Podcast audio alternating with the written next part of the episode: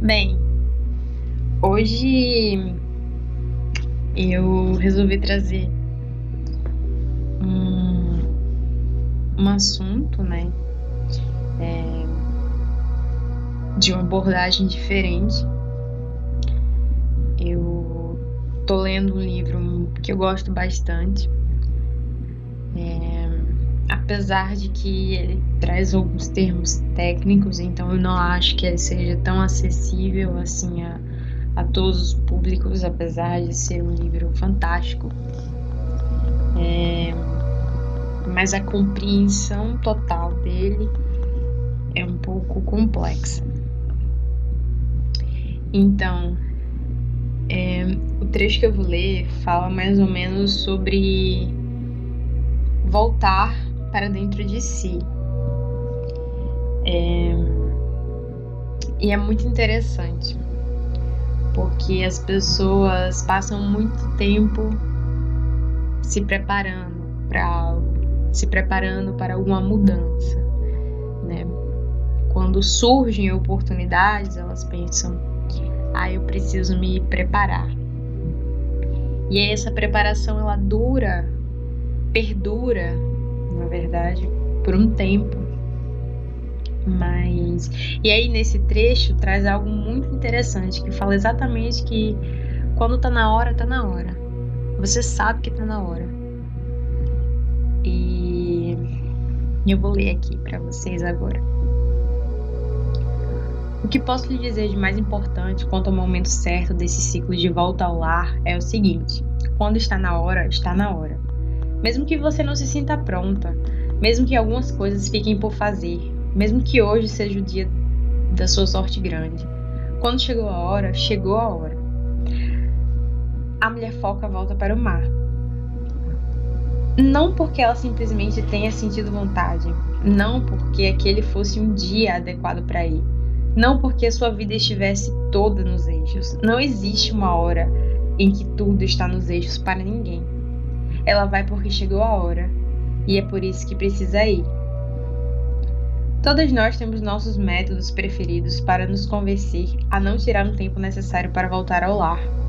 No entanto, quando resgatamos nossos ciclos instintivos, ficamos sob a obrigação psíquica de organizar nossa vida para que possamos vivê-la cada vez mais em harmonia.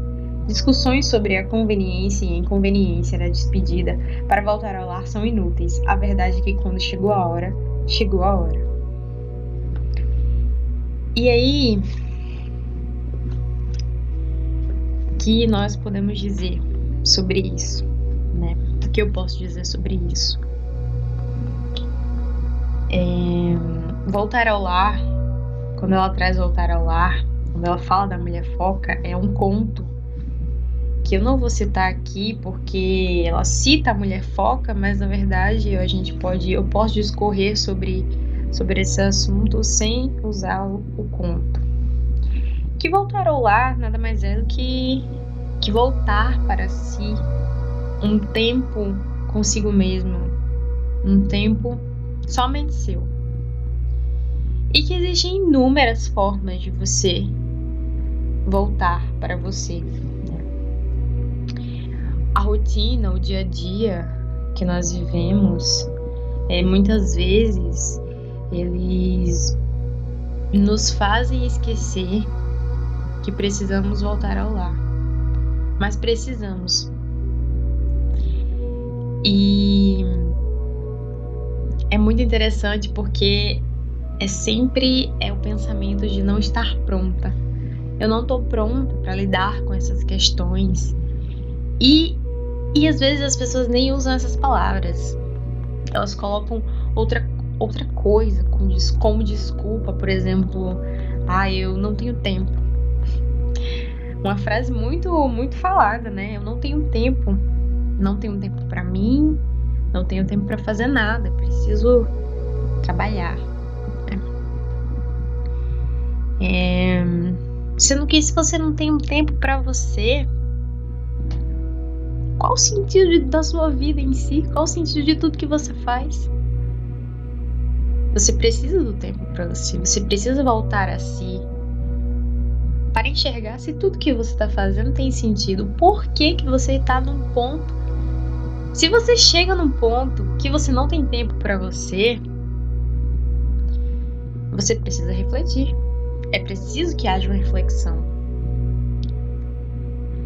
Porque quanto mais você se deixa para depois, mais você se perde.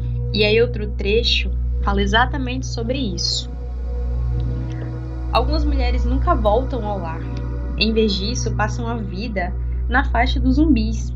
A parte mais cruel desse estado, sem vida, reside no fato da mulher funcionar, caminhar, falar, agir, até realizar muitas coisas, mas sem sentir os efeitos do que não deu certo.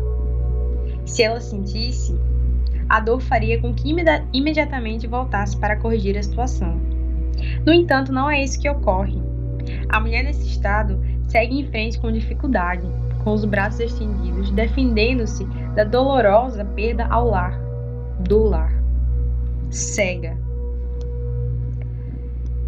Sua alma partiu sem ela e a deixou com a sensação de não ser inteiramente sólida. Por mais que se esforce, nesse estado as mulheres têm a estranha impressão de que estão realizando muito, mas com muito pouca satisfação elas estão fazendo o que achavam que deveriam fazer, mas não se sabe como o tesouro nas suas mãos se transformou em pó. Essa é a percepção adequada que a mulher deve ter nesse estado. O descontentamento é a porta secreta que leva a mudanças significativas e revigorantes. Sabe, a partir do momento que você se sente esse incômodo, que o incômodo é sentido a partir do momento que, que tudo que você está fazendo não está fazendo sentido para você,